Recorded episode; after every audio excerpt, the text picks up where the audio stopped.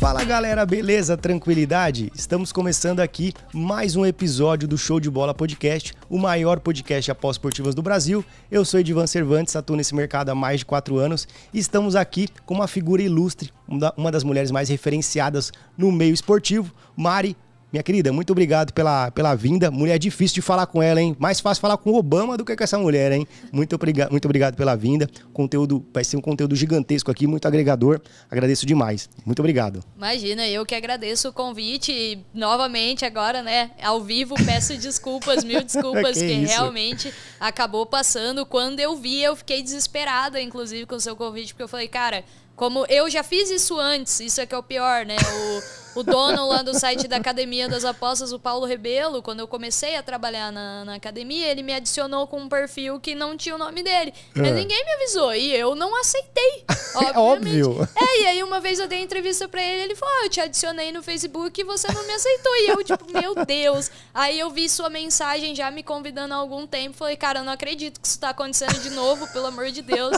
Mas tô lisonjeada de estar aqui, agradeço muito a oportunidade e espero que a galera goste também. Top demais, top demais, tenho certeza. Galera, antes de começar, quero falar para vocês que esse episódio é patrocinado pela Superbet 88. Superbet 88 é uma casa muito bacana que está nos patrocinando. Tem um dos diferenciais também, que é uma, uma das odds mais concorridas ali do, da, da, do mercado, né? Vale a pena você conferir. Também vai ficar um link aqui na descrição. Você que fazer o seu é, cadastro, né? Fazer o seu depósito através desse link, você vai ganhar uma free bet de 20 reais. O que, que é isso, Divan? É uma aposta gratuita, né? Que você pode fazer em qualquer modalidade dentro da casa.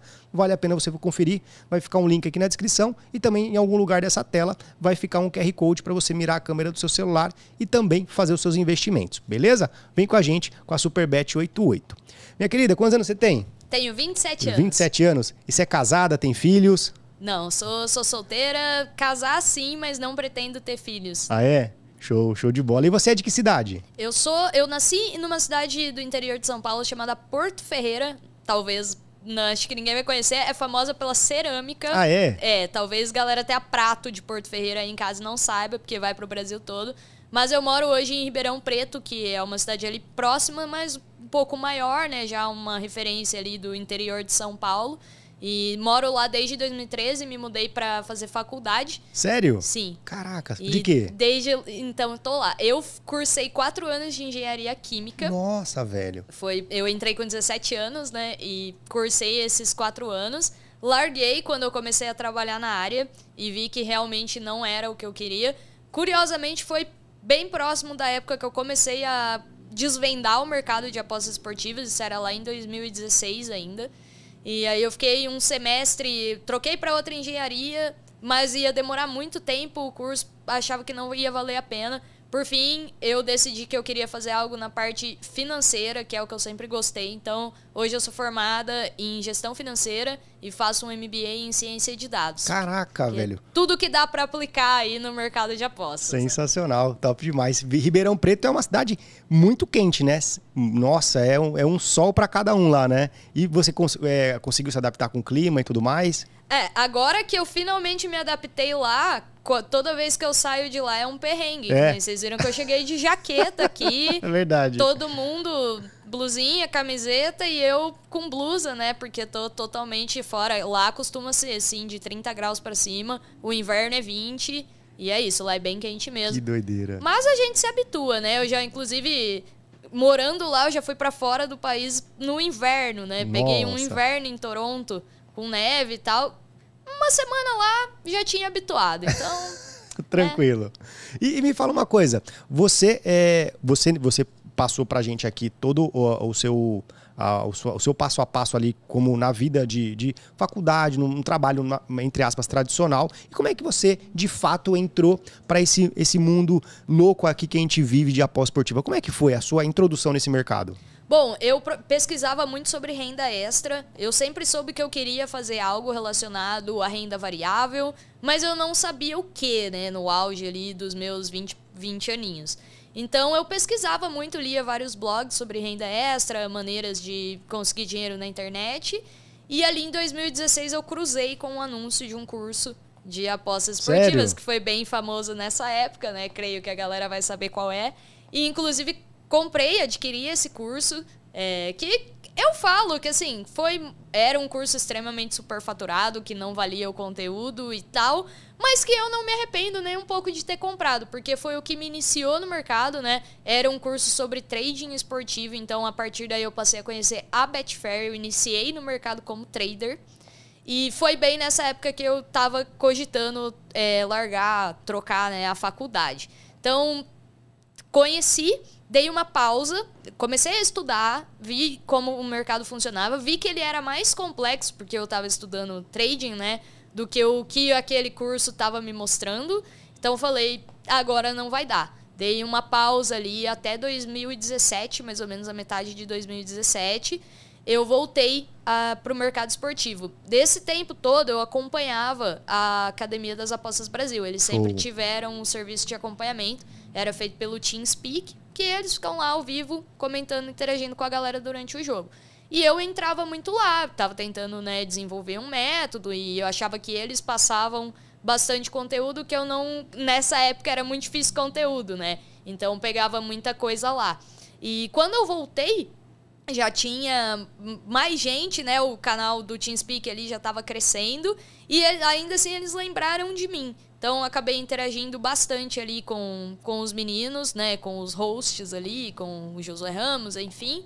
E com isso eu falei, não, cara, eu acho que com tanto apoio, tanto impulso, eu via tanta gente se interessando pelo que eu tava fazendo, que eu falei, olha, acho que isso aqui é, é uma coisa que dá pra seguir. Aí eu já tinha meio que endireitado a minha vida, né? Já tava fazendo outra faculdade, já tinha decidido o que eu queria. E eu trabalhava e tava infeliz no, no meu trabalho. Eu, Sério? eu sempre fiz estágio, né? Eu Ah. nunca trabalhei mesmo um CLT assim, mas da minha faculdade toda, em todas eu fazia estágio. Só que é um, um trabalho, né, muito operacional e que eu via que eu não, não era feliz, que não era o que eu queria. Eu sempre tive o meu jeito de fazer as coisas, o meu tempo de fazer as coisas, e essa é a maneira que eu funciono melhor. Então eu queria muito encontrar um trabalho onde eu pudesse aplicar isso. E era outro, parece que a gente vivia em outro mundo, né, lá em 2017. Então, eu não conseguia encontrar essa essa possibilidade. Comecei a me dedicar às apostas como renda extra em 2017 e foi aí que o trabalho começou a fluir mesmo, quando realmente entendi o que que era precificar um jogo, entendi realmente, né, apesar de eu já saber que tinha que ter metodologia, que tinha que ter gestão de banca, tinha leituras de estatísticas ali que eu ainda não conseguia fazer, que pra mim coisas que não faziam sentido, né, pesos que às vezes as casas davam, que é normal, né, quando você não conhece tão a fundo, às vezes você olha uma odd que a casa deu e você fala, nossa, isso daí, o que, que eles estão pensando? Só pode estar errado. E aí depois passa e você vê que estava correto, e aí você vê, não, eu tô deixando passar alguma coisa. Então, depois de ajustado tudo isso, de 2017 para 2018 eu tive ali a virada de chave, né, que a gente fala, foi quando eu comecei a ser lucrativa realmente. Então, a partir da metade de 2018, eu larguei o meu estágio e fui me dedicar exclusivamente a viver de apostas. Só que isso tudo em off. Ainda assim, eu continuava interagindo no, no TeamSpeak da academia, continuava interagindo diretamente com os meninos, que eu tinha mais proximidade. Fiz muitos amigos que são bons apostadores hoje, nessa época. E eventualmente veio o convite ali da, da academia para fazer um teste, que eles estavam precisando de alguém para os acompanhamentos. E como eles já conheciam o meu trabalho, apresentei os resultados e falaram: olha, a gente tem interesse que você teste lá. Eu não era muito fã da ideia ainda de ser né, aberta assim, para o público, mostrar o que eu fazia. Achava que seria muito mais difícil do que foi, assim, de me expor, né? Então, mesmo assim, eu aceitei, aceitei fazer um teste. E é um trabalho muito gratificante. Apesar de todos os pesares, né? Tem suas partes ruins também, como todo trabalho tem. Mas é muito legal estar ali no dia a dia com a galera. E agora, isso foi em 2019, né? Hoje eu já tô lá quase quatro anos. Caraca, bastante tempo já. Muito tempo, quase diariamente ali com o pessoal. Então, a gente brinca que ali somos uma família, né? Você cria laços com, com as pessoas, inclusive com o pessoal do próprio chat, né? Tem muita gente lá que a gente viu desde 2019 a gente viu subir degrau em degrau e hoje está fazendo um bom trabalho.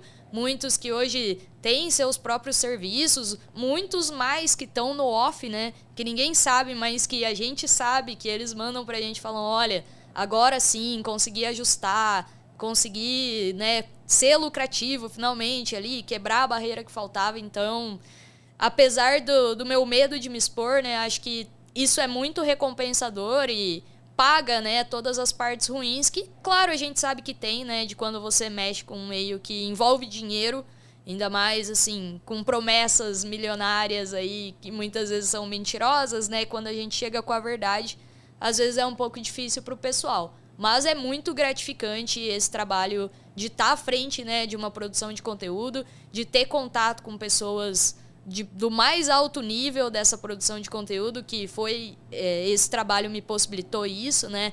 Ter vindo para o Betmasters, ter conhecido e interagido bastante com pessoas que eu admiro muito. Então, assim, eu sou extremamente grata por tudo que as apostas me proporcionaram até hoje. Sensacional. Você comentou uma, uma, um, algo aqui no começo, né? Que você falou assim que você iniciou através de um curso né? Que, na sua opinião, ele era superfaturado pelo conteúdo entregue. É, você acredita, Mari, que, por exemplo, a, a, porta de entrada de muitas pessoas nesse mercado é através de um curso ou através de uma promessa mirabolante, na sua opinião? Cara, eu diria que 80, 90% sim. Entra com a ideia do dinheiro fácil, né? Do, de ficar milionário de maneira rápida. Porque a gente tem muita gente disseminando isso ainda. E, sinceramente, eu não acho que isso vai mudar muito, não, com, com o tempo. A gente sempre vai ter isso.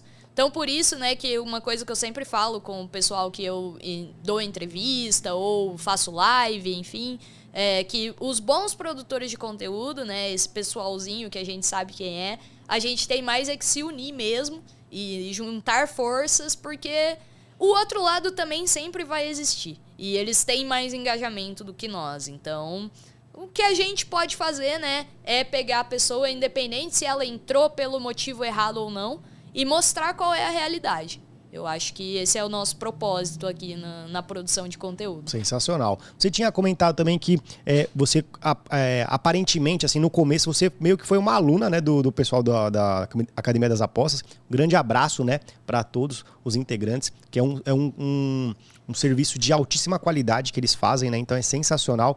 E como é que foi, Mari? Por exemplo, é, você foi ali, a sua intenção era você, por exemplo, é, já, já estando na, na, Academia das Apostas, já estar dentro do, do mercado, já fazer alguma coisa com eles? Ou você meio que, tipo, caiu de paraquedas e as coisas foram acontecendo e depois que você, pô, falou assim, agora eu já tô aqui mesmo, vou fazer os negócios dar certo? Foi, foi totalmente assim, destino, coincidência, é. o que a galera preferir chamar. Eu caí no site da academia de maneira aleatória, o que era comum, porque realmente a gente não tinha conteúdo na época, então você acabaria lá, conversar com a maioria que começou ali em 2016, conhece o site, conhece esse serviço, mas algo lá me cativou em ficar, em ficar voltando todo dia e aprendendo. E da mesma forma, acho que eles também viram que eu tinha potencial para o trabalho e gostaram da forma que, que eu me colocava ali no mercado, enfim. Mas eu nunca, eu jamais imaginei é, o, o serviço que a gente tem hoje, né? Mudou muito o nosso serviço de acompanhamento, hoje a gente tem narração. Isso nem nunca passou pela minha cabeça e muito menos a possibilidade de trabalhar para o site. Quando eu estava lá, eu era só uma pessoa que estava ali querendo aprender e digo sem problema algum, não, não é que eu copiei as coisas deles, né? Isso nunca funciona no longo prazo, a gente sabe. Mas que eu peguei todas as bases do trabalho de quem tá ali e construí o meu em cima disso, é, é, é, é dá para perceber na minha forma de atuar quando eu tô trabalhando junto com eles. É o mesmo trabalho personalizado para mim. Então, realmente, eu sou uma uma cria deles lá, né? Mas eu nunca tive, eu não tinha realmente nenhuma intenção de ser uma pessoa pública nas apostas. Eu nunca tive. A aconteceu para mim. Então, primeiro eu entrei na academia, primeiro eu comecei a fazer as lives e só depois eu fui criar canal, fui criar Instagram, com muita insistência também do é. próprio público. Sensacional. E, e, você, você falou bastante aqui também, algumas vezes, na verdade, com relação a, a a metodologias né, e também a, a, a, formas de a gente poder ganhar dinheiro com aposta e tudo mais. Na sua opinião, você acha que para validar um método, ele precisa de, é, na sua opinião, é tempo, é quantidade de bet, é sazonalidade? O que, que é, na sua opinião, para poder se validar um método? Bom, eu acho que passa pelos três, né? O tempo, a sazonalidade e o volume. Mas principalmente o volume. Assim, é. Se eu tiver que escolher um, é volume. Porque, cara, é difícil você volumar mil apostas sem o tempo e a sazonalidade, entende? Então, meio que tá tudo embutido aí. Se você consegue um, um padrão por um número tão grande de apostas, dificilmente algo no fator tempo só vai atrapalhar isso aí. Pode ser que tenha, pode ser que tenha, mas são coisas que normalmente um pequeno ajuste vai resolver. Não algo que quebraria, tornaria o método inviável ou não lucrativo. Então, para mim, o volume vale mais. Mas é claro, como a gente trabalha com um esporte que tem temporada, se você pegar os três meses de pausa, isso pode ter sim algum impacto, né? Nesses resultados, mas em geral para mim o volume é o principal. Volume é o principal. E você hoje é especialista, você estava conversando em off, você é especialista em algumas modalidades, né? Conta pra gente como é, quais são essas modalidades e como é que surgiu também o interesse por elas, porque são algumas são, são meio que diferentes, né? Conta pra gente. Sim, bom, eu trabalho com futebol principalmente, foi ali que eu iniciei, né? Trabalho principalmente buscando gols e handicaps asiáticos, como punter, né? Sempre trabalhando em mercados asiáticos.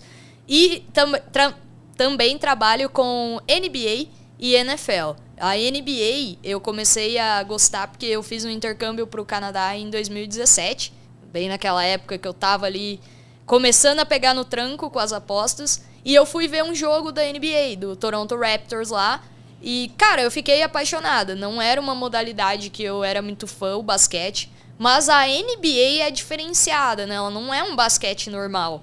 E estar lá dentro de um ginásio da NBA é uma experiência que eu jamais imaginei que fosse ser tão incrível. Então, quando eu voltei, eu voltei apaixonada pelo Toronto Raptors e pela NBA. E virei torcedora e tal, e comecei a acompanhar. E aí eu já estava trabalhando com futebol. Falei, bom, já que eu estou acompanhando a equipe mesmo, talvez seja o caso, né, de começar a ver se não é interessante de apostar por aqui. E aí eu comecei a reparar que a NBA oferece coisas que o futebol não oferece. Sério?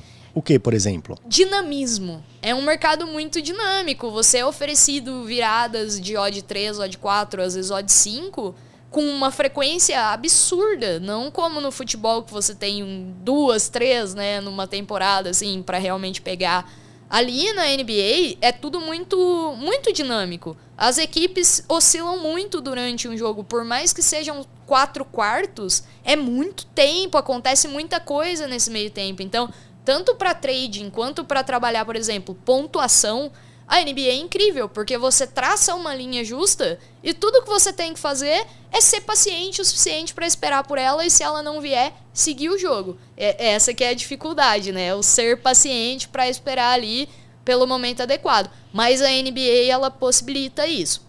E a NFL é a mesma coisa, só que a NFL eu não entendia o jogo. Né? É. O basquete é uma coisa que eu já conhecia, vi um basquete mais legal de ser jogado, beleza.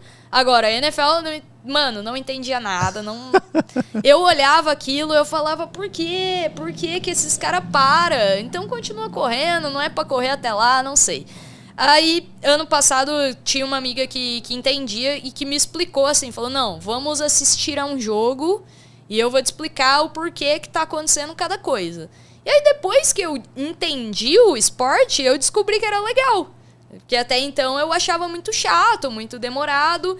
Então agora, né, esse ano, nessa temporada, tô começando a aplicar também, testar algumas metodologias para a NFL. Mas na NFL ainda tô engatinhando, ainda é um esporte que eu mais desfruto de, de assistir do que apostar. Agora a NBA eu já tô firme por lá desde 2020 como nos meus mercados mais lucrativos. Para você hoje, o um dos mercados mais lucrativos é a NBA? Se é tornou? NBA. Caraca, que legal, velho. É muito jogo, né? É, é uma temporada curta.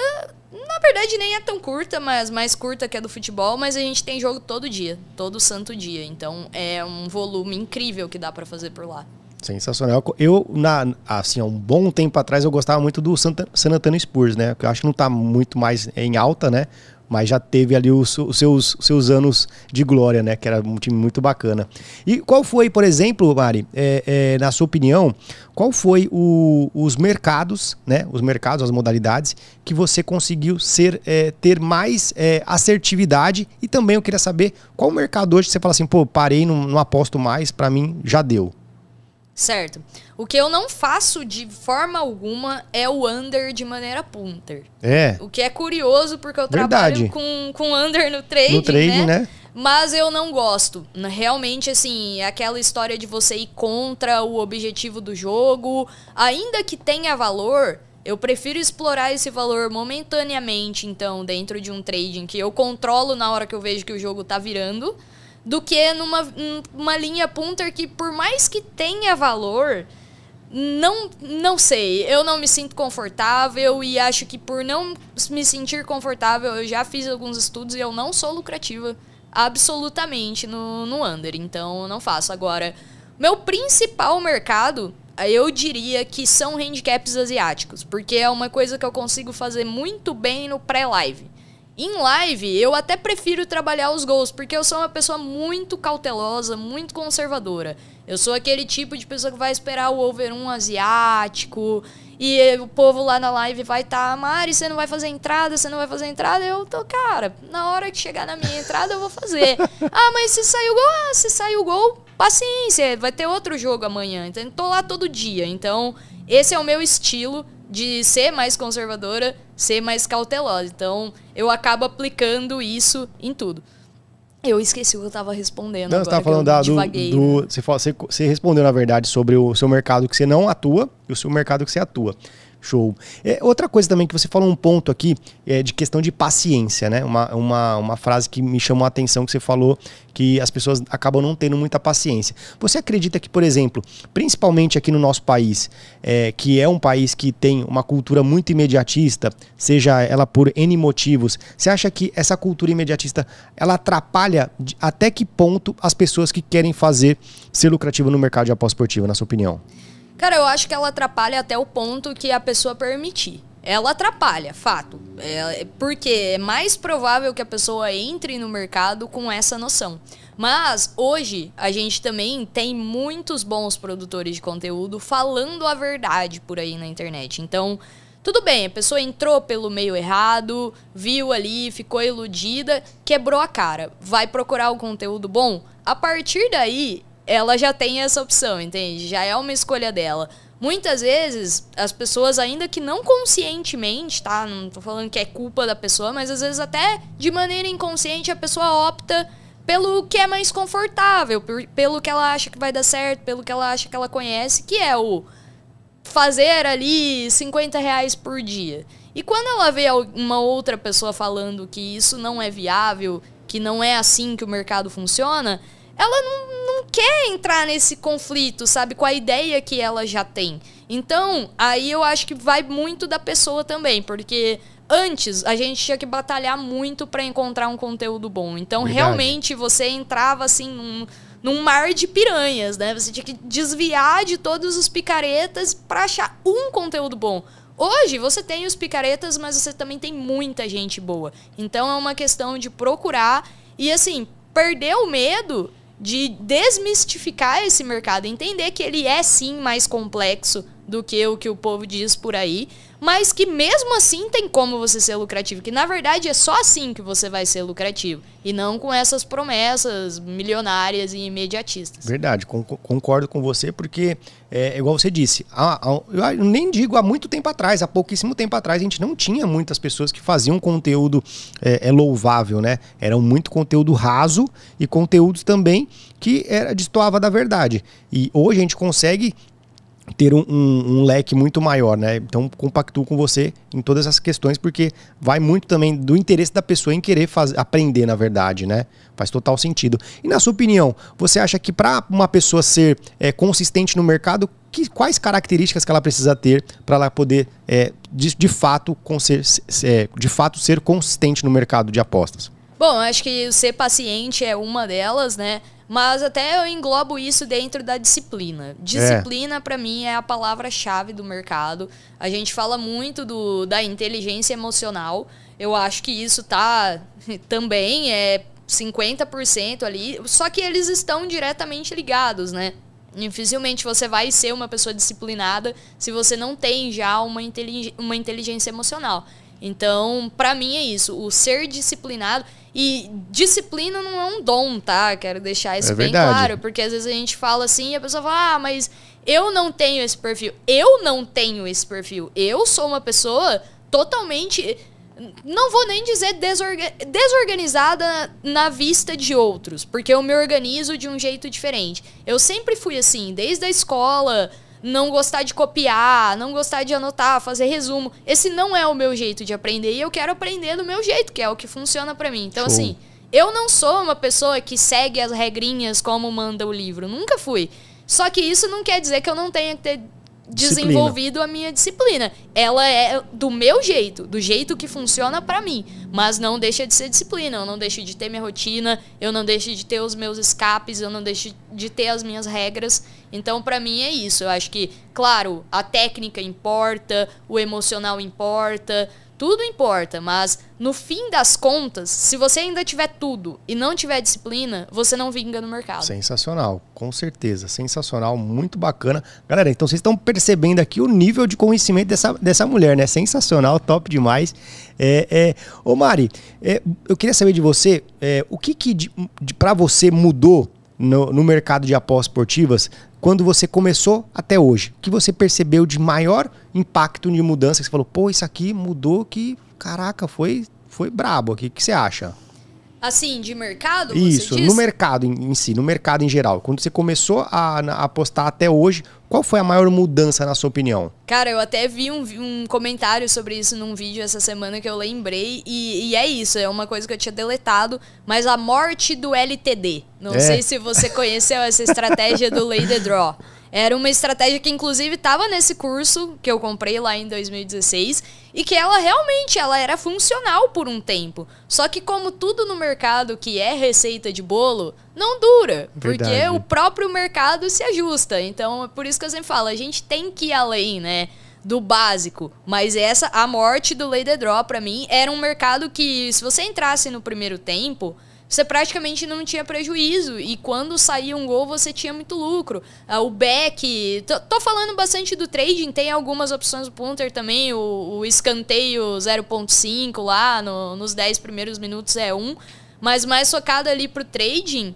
Nossa, o, o LTD e o back favorito no primeiro tempo eram coisas que, quando eu aprendi, eram uma, hoje são totalmente diferentes. Hoje você não faz um back favorito no primeiro tempo sem sangrar bem. Então, assim, mudou muito. Por isso que eu nunca aconselho a galera a seguir essas receitas, a pegar a estratégia, porque, cara, ela pode até funcionar hoje, mas você não tem garantia nenhuma que daqui a um ano ela ainda vai estar tá funcionando. Verdade. E uma coisa engraçada, assim, eu, fiz, eu, eu, tive um podcast semana passada com o Netuno e o Ricardo. E o Netuno falou exatamente isso. Eu perguntei para ele, assim, a, a, a, a, morte do LTD, mano. Ele falou a mesma coisa. Eu até falei assim, pô, será que ela assistiu? Porque igualzinho. Ele falou, cara, a mudança, assim, é, é grotesca, assim, o que aconteceu. De fato, de fato. Não foi o vídeo do Netuno que eu vi, foi um vídeo de um outro rapaz. Mas, assim, eu acho que todo todo mundo que tá ali há, há esse tempo no mercado sentiu. Porque realmente era um mercado fácil, era um mercado simples, uma das estratégias mais simples para o pessoal inicial. E assim, dissolveu. Não tem mais como. Se tornou simplesmente inviável. Foi, ficou tão inviável que não tem mais como você fazer. Tipo, não é que a, o back favorito ainda tem como você fazer em situações específicas. O LT dele simplesmente não dá. Sensacional. E na sua opinião, o que, que você acha que é a maior fake news contada no mercado de apostas esportivas, na sua opinião? Ganhe dinheiro apostando no seu celular, assistindo futebol no sofá. É. Para mim é isso. É isso que todo mundo gosta de vender e que todo mundo gosta de acreditar. Então eu recebo muita mensagem ali quando a pessoa tá brava, né? Que ela perdeu o dinheiro na, nas lives, ela vai falar: Ah, vamos trabalhar, porque dinheiro fácil não existe mesmo. Cara, eu fico pistola com isso. Sério? Porque, real, dinheiro fácil não existe mesmo. Nunca existiu, nunca vai existir. Isso daqui não é. Eu vejo que às vezes o povo acha que é. Sei lá, é loteria, é brincadeira. E não é, cara, é um mercado de capital, sabe? Tem como você extrair valor dali se você fizer a coisa certa. Mas é, é complicado. É complicado, né? Tem muita gente que. E assim, acredito que você deve ter recebido também, por exemplo, as pessoas falam assim: ah, mas tal pessoa falou que se eu entrar no grupo da pessoa ou fazer tal curso, eu vou conseguir ganhar 200, 300 reais por dia e tudo mais. E aí eu falo: legal, vai lá então. Vai lá. Aí algumas vezes eu já falei isso e a pessoa volta. Passa um tempo ela volta. Pô, aconteceu lá e tal. Então, assim, as pessoas parece que não têm um nível de consciência, né? É, não digo nem de consciência, mas de maturidade para o mercado, né? Porque uma coisa que eu sempre falo, é, o mercado é para todos, mas nem todos é para o mercado, né? Então as pessoas parece que não têm essa, essa, essa, esse viés diferenciado que, pô, eu preciso trabalhar, porque assim, da mesma forma que a pessoa estuda, a pessoa ela se desenvolve, ela, ela tem um desempenho melhor no trabalho tradicional, se ela não fizer isso nas apostas esportivas, automaticamente ela está fadada ao fracasso, não é verdade? Exato, eu vejo que as pessoas, às vezes eu também, eu entendo, sabe, o lado da, da pessoa que está começando e tal, mas é aquilo que eu te falei, vai chegar num ponto que ela vai ter acesso ao conteúdo e aí vai dela tomar o caminho certo ou não. Mas a pessoa que está co começando ali, quer tirar uma renda extra, né? Às vezes o cara é CLT, trabalha oito horas por dia, chega em casa, tem, tem que brincar com o filho, tem coisa para fazer.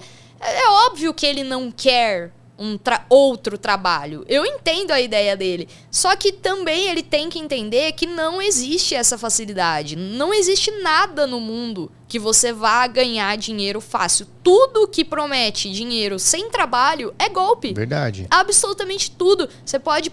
Ah, eu vou ganhar dinheiro com o YouTube, eu quero ser youtuber. Você vai ter que se matar fazendo vídeo, editando vídeo. E aí, talvez. Só que aí o que acontece? As pessoas olham quem já tem sucesso. Ah, aquele youtuber famoso, ah, ele ganha milhões por publicação, ele não precisa fazer mais nada da vida. Mas e o que, que o cara fez até ali? Ele não trabalhou? Às vezes. Começou do nada, né? É, veio do herdeiro. Então, assim, às vezes eu acho que, que falta realmente o que você falou. A maturidade de entender que não existe nada, nada no mundo que seja fácil e correto. Se você quiser ser lucrativo nisso, você vai ter que dedicar um tempo. Ah, mas eu tenho pouco tempo. Então, dedique o pouco tempo que você tem, faça as coisas com calma, tenha paciência.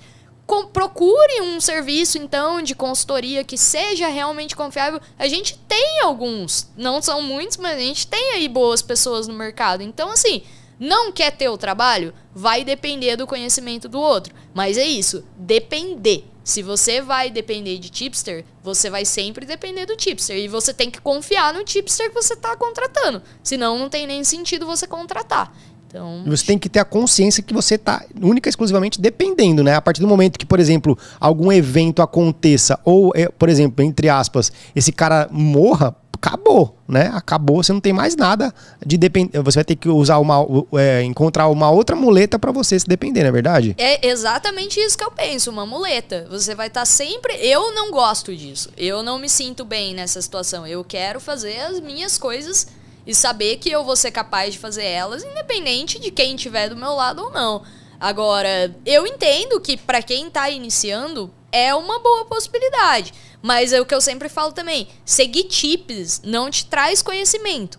Não adianta querer falar que, ah, mas eu tô seguindo, eu tô aprendendo. Cara, você não tá dentro da mente do tipster para entender a análise que ele tá fazendo. Você só tá vendo aposta. Você pode estar tá até adquirindo algum conhecimento de leitura de mercado, beleza. Agora, fala que você tá aprendendo a sua metodologia, você não tá aprendendo nada. Então, assim, é, é uma escolha de cada um. Mas eu não gosto de depender de ninguém, ainda mais para ganhar o meu próprio dinheiro, porque ou é o que você falou, o cara morre ou até, meu, se eu acordar hoje e falar, eu não quero mais botar minha cara para mostrar pro povo como é que aposta, eu quero apostar só pra mim. E aí, eu me garanto e, e o pessoal que exatamente, segue. Exatamente, exatamente. Aí a pessoa tem que ter a, a consciência que se isso acontecer, ela vai ter, ela vai ter mais perda do que ganho nessa questão, né? Exato. E, e me fala uma coisa, Mari, você, é, como tu fez também um, uma analogia aqui com relação a inteligência emocional, né? Engraçado que você até falou uma palavra diferente que as pessoas costumam falar controle emocional, gestão emocional. Você utilizou a palavra inteligência emocional. Como hoje você consegue é, é, ter mais é, inteligência emocional nas apostas esportivas? Bom, eu falei inteligência emocional exatamente porque eu já entrevistei a Jéssica, psicóloga do trade, e foi ela que me falou: olha, controle não é o certo. Melhor você falar inteligência emocional. Então, inteligência emocional. Cara, assim, hoje eu faço terapia, eu sei que isso não é algo que. Não tô dizendo que é necessário, entende? Mas funcionou para mim. É algo que eu não fazia e que me casou de quando eu comecei a fazer ter melhorado também nesse sentido. Mas assim, eu, uma coisa que eu considero necessária para todo mundo é a atividade física. Eu é. sei que tem muita gente que não gosta, mas assim, não precisa fazer um crossfit, tá ligado? Não precisa fazer uma bike de 40 quilômetros. Você pode simplesmente dar uma caminhada, sabe? Vai num parque e caminha meia hora. O seu corpo, ele precisa desse tempo para espairecer. E o exercício, mesmo que não seja pesado, quanto mais pesado, melhor, tá? Em, em termos fisiológicos. Mas mesmo que não seja pesado, ele traz uma paz de, de espírito. Eu tenho também lido, lido muitos livros sobre essa área, inteligência emocional 2.0, são coisas que eu me interesso bastante. Meditação, que é uma coisa que eu sempre julguei mas que tem vários indícios científicos de que é algo muito bom pro seu organismo. Então, assim, que eu Você medita fazer... agora? Cara, meditar é muito forte, mas é. assim, eu tento seguir alguns conceitos de quando você vai dormir, realmente, né, é, espairecer a mente, ficar totalmente relaxado. São coisas bobas, assim, pequenas, mas que para mim tem feito diferença. Só que eu acho que é muito pessoal. Eu nem gosto muito de falar sobre isso porque eu realmente acho que é pessoal. Eu tentei por um tempo várias coisas que as pessoas me indicaram e não funcionavam para mim. E aí eu acabava mais frustrada por falar, puta, isso daí que é o que um profissional tá me indicando não funciona para mim, eu tô perdida. Mas é isso, eu acho que o nosso mercado ele é muito pessoal. Até porque as nossas metodologias são pessoais, a nossa precificação é pessoal. Então você tem que encontrar o que funciona para ti. Mas claro, a gente tem algumas, né, uns consensos médicos, digamos, e o exercício físico é um deles, que é o que eu indico para todos. Sensacional, top demais. É, eu queria saber de você, é, agora mudando um pouquinho aqui a, a, o traço da, da conversa, na sua opinião, o que, que faz mais sentido para você? Robô de, robô de aposta ou site de análise? Site de análise. Site de análise? É. É, bom, robô de aposta. É, eu sou bem, eu sou bem contra essas coisas, porque assim, você pode até, na verdade depende do robô que a gente tá falando, que eu, que eu imagino é o robô de sugestão, né? Sim, isso. É, porque um robô, um bot de trading funciona, né? Que ele é criado em cima da sua própria metodologia. Agora, o robô de sugestão é o que eu sempre digo. Não adianta a gente querer ganhar de uma máquina e nem como a gente querer performar como uma máquina. A gente nunca vai vencer um algoritmo, a gente não tem quatro processadores no nosso cérebro, não tem como. Então, tudo que a casa tem mais informação que nós, a gente vai perder. E o grupo, o robô de análise, uh, perdão, o robô de sugestão, para mim ele é isso. Ele pode até trazer boas estatísticas, ele vai estar tá configurado numa estatística que faz sentido. Mas se você tentar pegar o mercado como um todo, você nunca vai ganhar. É a lei dos grandes números. A gente ganha sendo específico, procurando oportunidades específicas. Se a gente tentar aproveitar todas, primeiro que a gente não vai conseguir, porque o ser humano precisa do sono, então não tem como você ficar ali 24 horas seguindo tudo que o robô te manda. E segundo que a gente não tem como ganhar da casa nisso, porque essas estatísticas ela tem igual, só que muito mais, sabe? Muito melhores, com mais machine learning, com tudo mais. Eu, eu tava explicando sobre isso ontem. O, a gente não tem como competir com um servidor de casa de aposta. O banco de dados que eles têm, a gente nunca vai chegar nos pés. A gente tem que ganhar em outras coisas que eles não estão vendo. E nisso acho que não, não tem muito como. E aí, na sua opinião, o site de análise é melhor?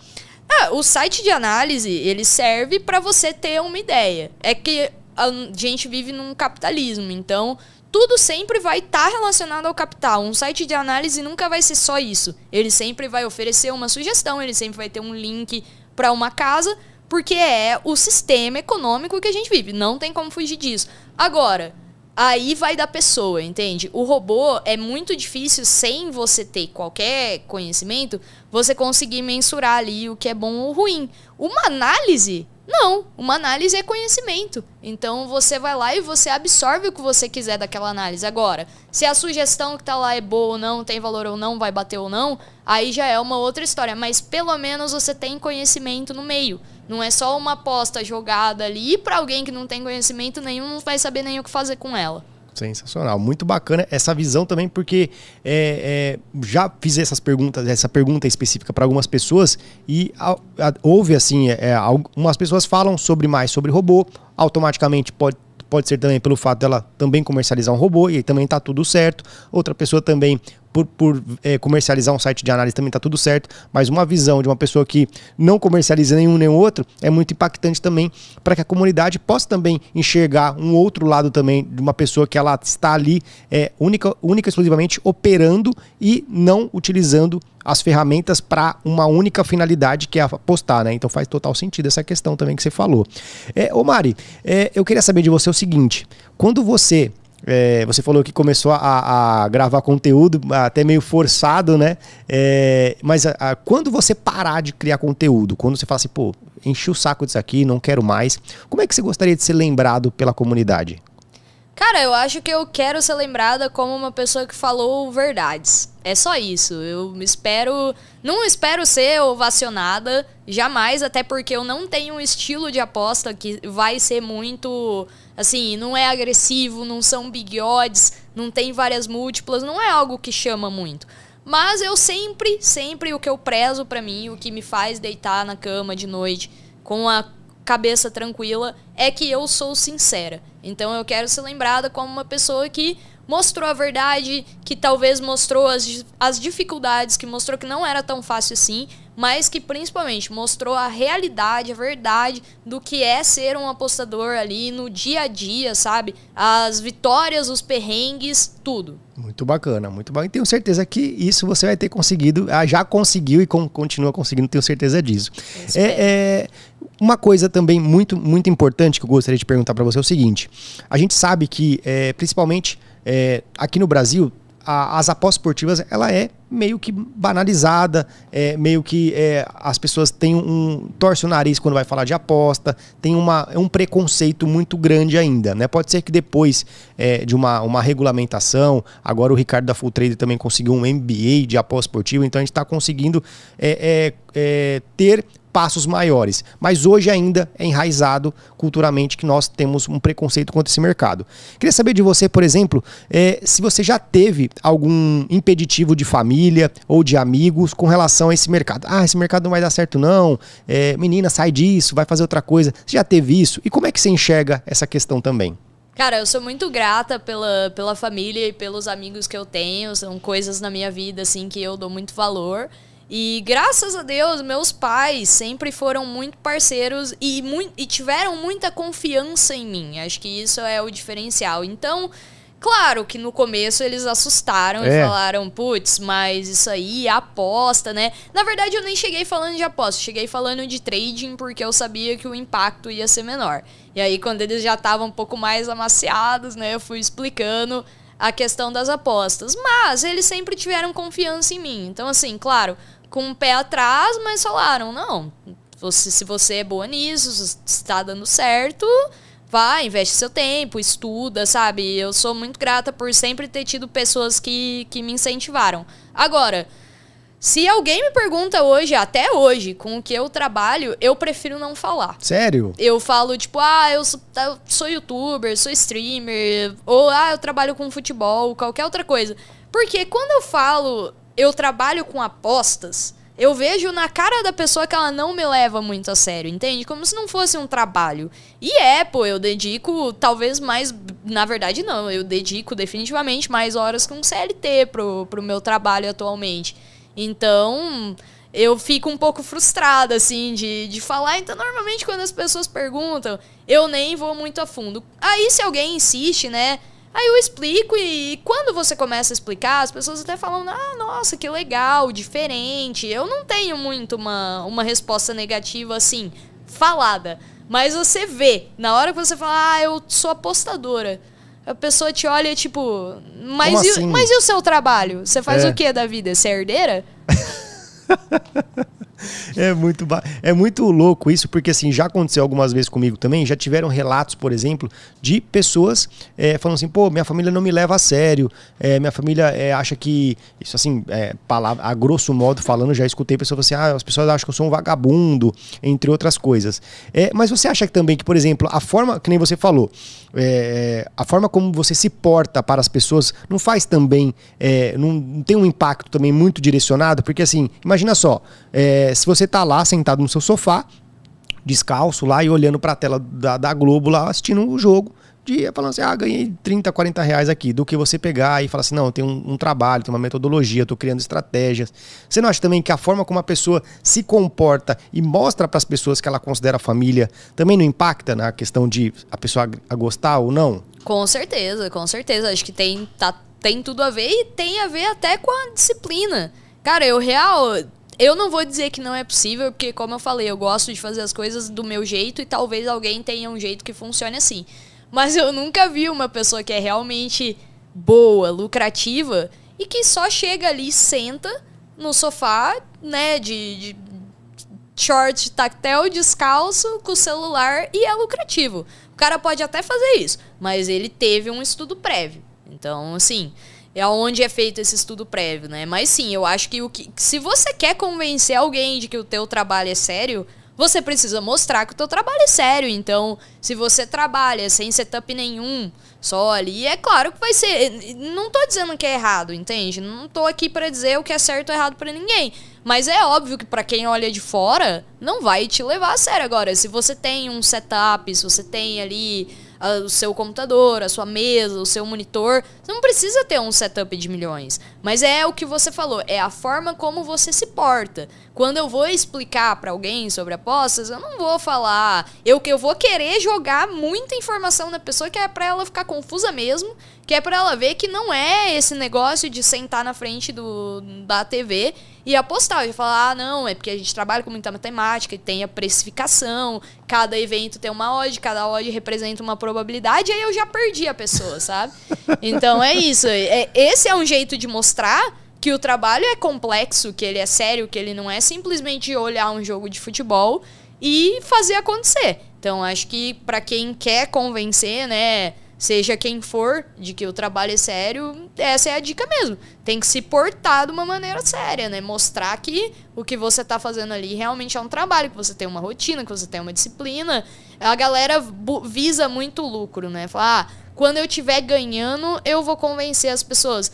Não vai, porque cara, pode ser um lucro momentâneo, a pessoa pode achar que você ganhou, mas vai perder tudo, o que pode inclusive acontecer. Então, que você tem que mostrar é seriedade, eu concordo. Top demais. E, e você acha que, por exemplo, é, a questão de, de. As pessoas hoje, na verdade, elas. O que eu percebo é o que? As pessoas, elas, muito, muitas das vezes, elas apostam para acertar. Elas não apostam para ser lucrativa, ou elas não apostam para ter uma renda extra, ou elas não apostam para ganhar. De, assim, vamos resumida, resumidamente, as pessoas apostam para acertar e não para ganhar. Você concorda com isso? Concordo plenamente, principalmente porque quando eu falo nas lives que ser lucrativo não é sobre acertar vencedores, o povo pira. Tipo, ah, mas como?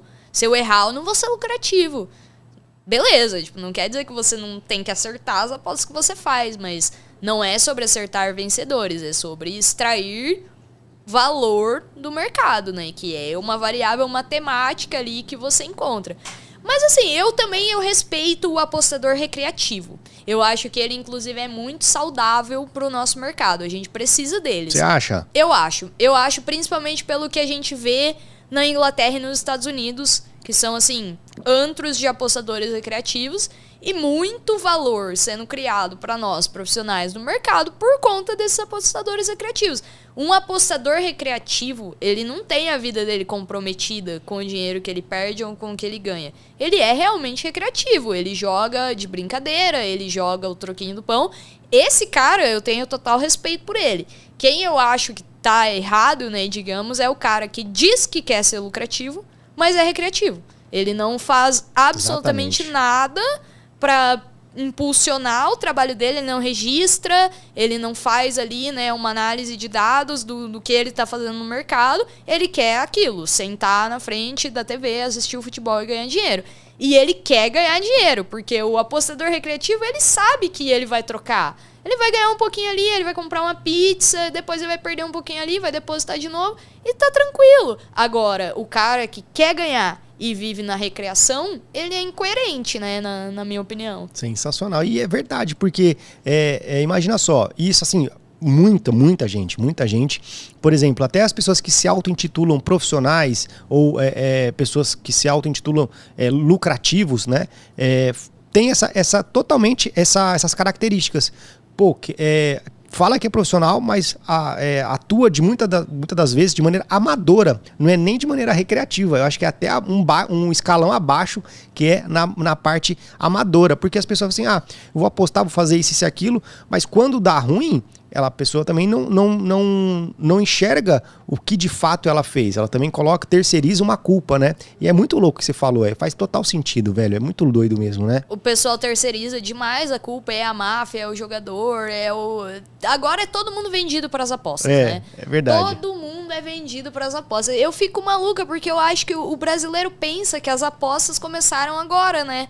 Quando as casas começaram a patrocinar os times do Brasil. Eles não se tocam que. Eles falam assim, ah, porque agora que começou essas apostas, acabou o futebol. Gente, o mercado de apostas, ele tem quase a minha idade. Não, na verdade, assim, de apostas, ele é bem mais velho que eu, né? Mas o de apostas esportivas, como a gente conhece, ele tem décadas. Então, assim, como é que a gente vai falar agora que ah, é, agora é tudo máfia? Agora o juiz está na máfia, os caras que ganham 20 milhões por mês estão na máfia por. É o que eu sempre falo. Um cara que ganha um dinheiro desse não consegue um limite numa casa de aposta para fazer nem o salário dele é numa verdade. aposta. Para que que ele vai arriscar isso, gente? Não, não tem cabimento nenhum. Mas o pessoal é o que eu falei, eu acho que é muito uma negação. Você não querer admitir que realmente aquele, aquilo não vai ser tão fácil assim. Não, não é porque não é fácil, é porque o jogador se vendeu, é porque esse time é muito ruim e assim por diante. É, nunca o foco tá na pessoa, tá sempre no terceiro. É muito louco porque assim, o cara aposta 10 reais, aí apostou 10 reais lá, aí pra, apostou para o time ganhar. Aí tem um pênalti, aí o, o cara chuta para fora, erra, o goleiro pega foi manipulado. O cara manipulou para perder, obviamente, os seus 10 reais, né? Faz total sentido, né? Não, eu vivo falando isso. Às vezes o cara chega assim, né? Ah, porque todo dia, o, sei lá, o Chelsea. O Chelsea, tá ligado? É. Que não é nem um time confiável. Todo, todo, toda semana o Chelsea ganha. Agora eu entrei no Chelsea e o Chelsea não ganha. Eu falei, é, cara, é isso aí. Ligaram lá, era o Tuchel ainda na. Ligaram lá pro Tuchel e falaram, ó, o, sei lá, o Carlos entrou no, no Chelsea hoje, viu? Avisa eles aí que não pode ganhar. Ele apostou não. 10 reais. Fala é, tipo, sabe, cara? Eu acho que isso passa até por um, um egocentrismo que a gente tem, né? De achar que às vezes é tudo com a gente. Não é, por exemplo, um exemplo que a gente teve essa semana, né? A rodada final da Superliga Argentina. O Sim, Racing, verdade. com o título na mão, perdendo um pênalti e perdendo o rebote do pênalti de gol aberto.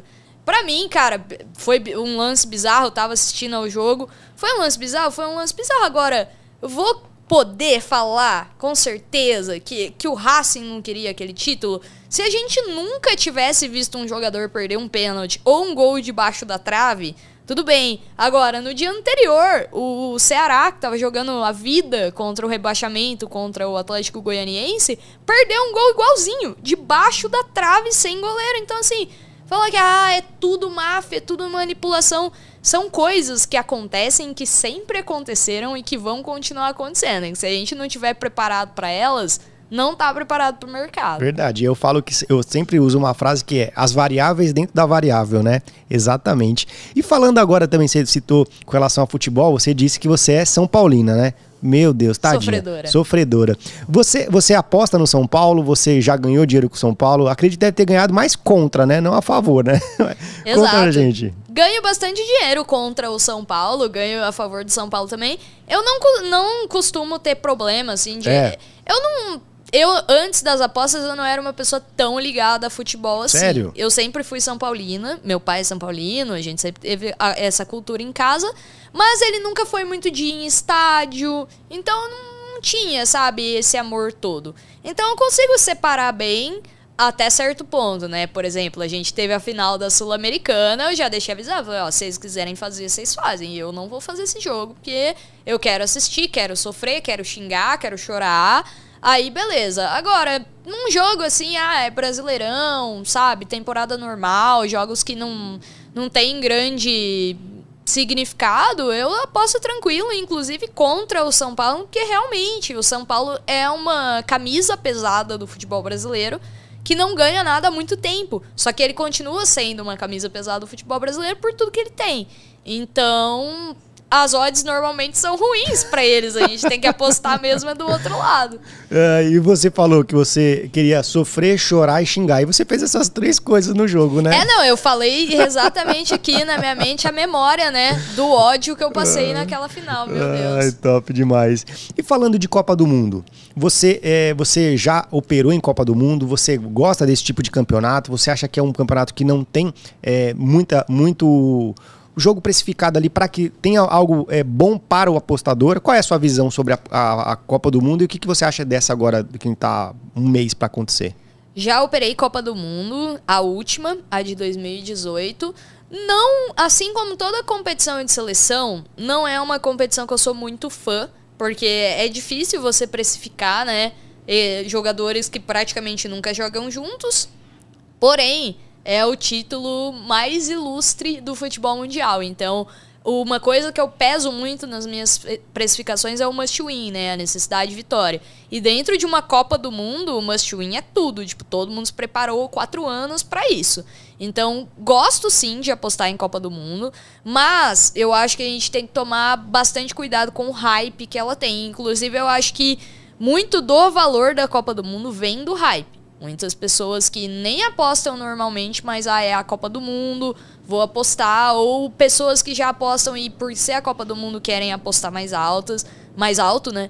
O que eu sempre falo, cada jogo é um jogo, ele tem a sua precificação, não é porque é a Copa do Mundo que todos os jogos ali da fase de grupo são jogos para botar stake alta, para sair se expondo. É uma competição como qualquer outra.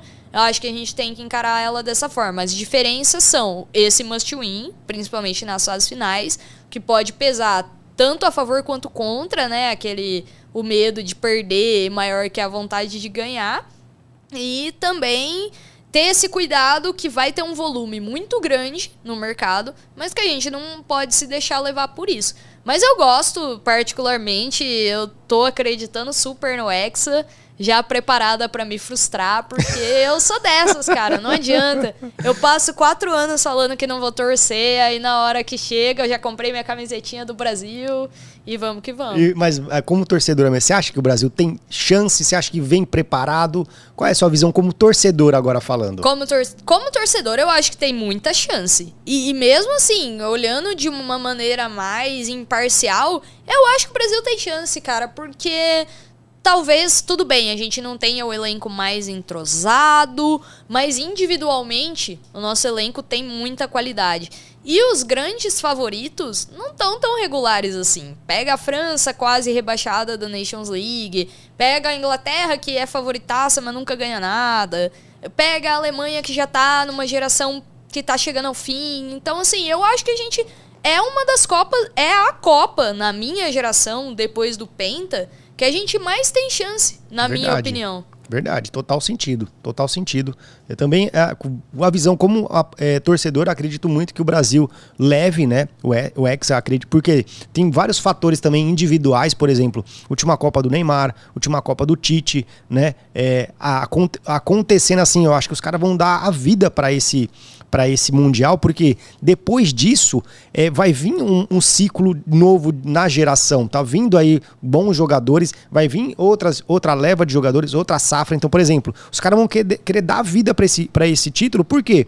Porque sabendo que vai ter troca de comando, os caras vão falar assim, pô, os caras já viram aqui como é que eu tô. Então, a, vindo um próximo técnico, vai falar assim, pô, vamos manter a base, né? Então, esses caras vão querer dar vida para isso. Também tem o fator Neymar, também tem outras questões que eu acredito muito que o Brasil leve. É lógico que é, é, a, seria o, me, o, melhor cenário do mundo, né? Que nem já tem uma vez teve um, um comentário de um, de um jogador que o, o técnico falou para ele assim, é, eu não me recordo o nome dele, acho que não sei se foi o Júnior, não lembro, que ele falou assim, ah, você vai pela lateral, você cruza, faz assim e, e é, faz o rebote, faz o gol dele, falou assim, ah, tá bom, mas tem que combinar com outros times, né, para isso dar certo. Então a gente tem que combinar é, também tipo com os outros, isso. né, para poder dar certo. Eu acredito muito no Brasil, mas é aquilo que você falou.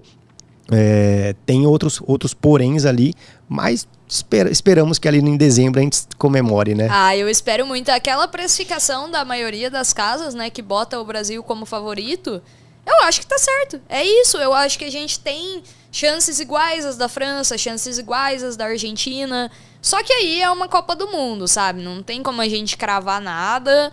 Mas eu acredito muito e é aquilo, né? A gente é brasileiro, não desiste nunca, tá 20 anos sem título, mas seguimos. Se não der esse ano, vai dar aí com a nova geração de, de Vinícius Júniors e afins que estão vindo aí, né? Eu gosto muito da, da geração brasileira ali. Eu gosto do Neymar, acho ele um ótimo jogador. Merecia uma Copa, eu acho, por tudo que, que já viveu até agora. Mas assim, se não der nessa, vai dar na próxima, mas eu acredito, o Hexa vem. Top demais, top demais. A gente tá finalizando aqui, Mari. Eu queria saber de você o seguinte: é, para uma pessoa que tá pensando em desistir desse mercado e talvez tivesse a oportunidade de sentar frente a frente com você e falar assim, Mari, tô pensando em desistir desse mercado, não dá mais, já me ferrei de verde e amarelo, não tem mais o que fazer. Qual seria a sua, a sua dica, conselho para essa pessoa que está pensando em desistir do mercado? Bom, primeiramente, não desista, né? Eu sei que a gente fala muito sobre o mercado não ser para todos, ou nem todos serem para o mercado, né? E realmente, nem todos são. Mas uma pessoa que tá nesse conflito todo e não desistiu ainda, é porque provavelmente ela é, sabe? Porque provavelmente ela já tem um método, ela já tem alguma coisa e não tá dando certo e ela tá frustrada por não tá dando certo. Então, o conselho que eu dou é não desista e aposte nas estatísticas. Isso eu não, não tô dizendo para ler as estatísticas e apostar no jogo, mas assim, registre suas apostas, veja, é, analise os dados e tente identificar padrões dentro de como você aposta. Pare de olhar para o trabalho do outro, se o outro ganha, se o outro perde, o quanto ele ganha, o quanto ele perde. Não diz respeito a você. Foque no, nos seus números, no que você está fazendo. Faça, tipo assim, um log do que você faz. Se é trader, ah, eu entrei aqui por isso, isso e isso. Se é punter, eu fiz essa aposta aqui em tal cotação por causa disso. E vai registrando, cara, eu uma coisa e tem a gestão de banca também, né? Porque muitas vezes o problema do pessoal é, ah, eu já perdi muito. Você não precisa perder para aprender. É melhor que você entre com dinheiro ainda que pouco para aprender? É, porque tem aquela coisa de quando você aposta sem dinheiro tem outro peso. Mas se você não tem dinheiro agora, se você perdeu e quer voltar para o mercado fora já de um vício, né? Se esse era um problema que já está resolvido, volte com pouco dinheiro, entende? A aposta nunca vai ser o milagre da multiplicação e não é. Mas se você souber apostar com 50, você sabe apostar com 500, você sabe apostar com 5 mil. Então comece com pouco, registre tudo, faça um trabalho empírico, sabe? Racional é, em cima de dados, em cima de números. E eu acho que é isso que precisa para ser lucrativo, além do emocional. Não adianta nada você fazer tudo isso e chegar na hora que você tomar um head, você ir lá e botar 50% da banca para recuperar. Então é aquilo que a gente falou desde o começo. Olhe para sua disciplina. Mas não, eu acho muito triste ver as pessoas desistindo do mercado. Verdade. Eu vejo muitas pessoas boas desistindo do mercado porque travaram no, no emocional ou em algum ponto que precisava de um pequeno ajuste, sabe? Que não, não foi encontrado. Então, assim, a gente tem muitos produtores de conteúdo, a gente tem muitas pessoas que podem ajudar. Eu sou uma que quando alguém vem me perguntar sobre a metodologia, olha, Mari, dá uma olhada nisso aqui que eu tô fazendo. Você acha que tá bom? O que você acha que eu tenho que mudar? Olha, Mari, eu tô com esse método e tô com tal gestão e agora eu quero é, depositar na minha banca. Você acha que eu devo? Vou subir a stake? Você acha que eu devo? Eu procuro responder, sabe? Sempre que eu vejo, às vezes demora um pouco, mas eu procuro responder. E quando eu não tiver mais apta a responder, porque eu sei que para quem tem muito seguidor, não dá. Mas quando eu não tiver mais esse tempo, não tiver mais como, vão ter outras pessoas que talvez até aprenderam comigo dispostas a responder. Então procure essas pessoas que fazem um bom trabalho, interaja com elas, encontre uma comunidade que te abraça, sabe? Para você não estar tá sozinho. Acho que grande problema do apostador é se sentir muito sozinho e que não tem ninguém que possa ajudar ele, não tem um conteúdo que realmente vá naquilo que ele precisa. Se não tem um vídeo gravado daquela pessoa que você gosta de acompanhar, manda uma mensagem para ela, cara. Você nunca sabe se ela vai responder ou não, sabe? Então, é isso. Minha dica é essa. Foquem né, no trabalho estatístico, no trabalho empírico, na coleta de dados, mas também procurem a comunidade que é acolhedora. Se você procurar as pessoas corretas, as pessoas que não estão aqui para vender nada, ou principalmente para não vender uma ideia ilusória, mas para realmente disseminar conteúdo nesse meio. Sensacional. E agora, é, fazendo o, o, caminho inverso. Por exemplo, se tem uma pessoa que fala assim, cara, comecei nesse mercado, é, primeiro dia já ganhou dinheiro, que é a pior coisa que pode acontecer, e chega para você e fala, Mari, tô ganhando dinheiro, comecei ontem, já tô ganhando dinheiro, quero fazer dar certo nesse mercado. Qual seria o seu conselho para essa pessoa? Saca tudo que você ganhou, e faz uma gestão de banca. É sério, é o conselho que eu sempre dou. Às vezes a pessoa chega, ô, oh, Mari, comecei semana passada, depositei 100, hoje eu tô com 500. Eu falo, cara, você tá com 500, saca 400 e volta com 100. Porque se essa pessoa deixar o dinheiro lá, ela vai perder, ela vai devolver, entende? Se ela começou três dias lucrativo, ela vai ter em algum momento, pode até não ser seguido, mas ela vai ter três dias de rédea. A gente sabe que a gente anda muito junto da média. Não tem como destoar tanto. Então, para quem chega lucrando, a minha dica é sempre essa: saca. Saca tudo que você ganhou, cara. Porque aí você tem um impulso, entende? Você tem aquele dinheiro já conquistado. Você pode queimar todo esse dinheiro em aprendizado depois com gestão de banca. Você não vai precisar gastar absolutamente nada teu para aprender a se portar no mercado. Agora, se você se deixar levar pela ilusão de que vai ser sempre assim, e vai subir no stake, e vai querendo ganhar mais, você vai perder tudo e se bobear ainda vai depositar mais e perder de novo, porque você vai tentar, vai ficar tentando fazer aquilo que você fez nos primeiros dias, Verdade. que não é viável. Verdade, sensacional. Galera, então aqui tá as dicas da Braba aqui. Queria que você deixasse ah, as suas redes sociais. Queria é, como a galera fala com você. Também se você tiver algum, você comentou também que tá lançando um e-book, né? Conta pra gente aqui dessa novidade. Agora o espaço é seu aqui, o Merchan, fica à vontade. Bom, eu vou lançar o meu primeiro e-book, meu primeiro produto. Eu nunca fiz nada pago, mas é algo que me pediram muito. Ai, Mari, um curso. Eu acho que curso a gente não precisa. A gente tem bons cursos e gratuitos no mercado.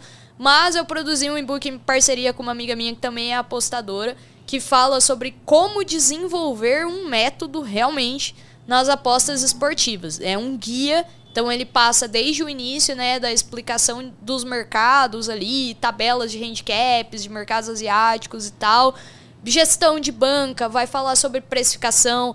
Tem um capítulo que eu gosto muito que é a matemática básica das apostas, que explica tudo sobre como a, a odd vira uma probabilidade, que são coisas básicas, mas que a gente não encontra condensado em um só conteúdo. Então é um guia para pegar o pessoal do início mesmo, né, até ele conseguir construir um método e aí partir para sua validação. Ele é um e-book com a iniciativa de pegar todo esse período inicial e dar então um boost, né? em uma coisa só, para que depois ele não é um conteúdo tão aprofundado. Talvez ali depois a pessoa ainda vai precisar pesquisar mais, mas ela vai ter toda uma base para iniciar a metodologia. Então, Show. é, é isso que, que eu queria, né, dar pro pessoal, que é algo que me pedem muito. E aí, como é que a galera é, entra em contato com você para adquirir o e-book? Bom, eu tenho as minhas redes sociais, né? O meu Instagram é @falamari_sports, sports em inglês, né? Só com um S. Falamari Sports. Também tem o canal no Telegram, Maristela Maganin Trader. Vão estar tá lá em todas as, as, minhas redes sociais, né? Assim que iniciar a pré-venda do e-book. E também nesses canais eu posto sugestões, eu também posto conteúdos, né? O meu Instagram é voltado ali para direcionar o pessoal, tem respostas de dúvida, caixinha de perguntas também semanalmente, algumas lives que eu faço, então convido a todos para me seguir e conhecer o meu trabalho também. Show. Você tem canal no YouTube também, Mari? Eu tenho, eu acho que também é Fala Mari Trader, mas eu preciso conferir a, a URL, mas de qualquer forma, no meu Instagram tem o Linktree né? é, com todos os links. Eu tenho sim o canal no YouTube. Não é algo que eu ainda consigo produzir tanto, é, uma peri... peri é, assim, com... Mais frequência. Isso, com frequência, perdão. Mas eu produzo alguns vídeos lá, inclusive tem um vídeo para sair essa semana é, sobre a explicação definitiva dos handicaps asiáticos. Porque, cara, a gente tem muito conteúdo sobre isso mas o pessoal continua sem entender, Tem né? muita então, dúvida, vou, né? Vou tentar passar da minha maneira ali com, com a minha didática, né? Show, show de bola. Galera, então aqui, uma das brabas aqui da, da, da, dos investimentos esportivos, a Mari, acompanha ela nas redes sociais, tá? Ela tá com esse projeto novo aqui desse e-book, que vai ser sensacional também, é, vale a pena você conferir, e para seguir a, a Mari, ela deixou aqui a, as redes sociais dela, pode mandar mensagem para ela, pode encher o saco dela, que a, quando ela tiver de boa, ela vai responder. Eu, você... eu demoro, mas eu respondo, pode mandar que eu respondo. Não vai excluir mundo. as mensagens não, hein, Mari? Não, não excluo. e você que não me acompanha também no Telegram, a, me acompanha lá, é arroba você me encontra no meu canal no Telegram também. Mari, eu tenho um, um quadro para finalizar aqui, que eu chamo show de bola, fazer algumas perguntas para você, e eu quero saber o que é show de bola para você nesses aspectos, tá bom? Certo. O que é show de bola para você em Ribeirão Preto?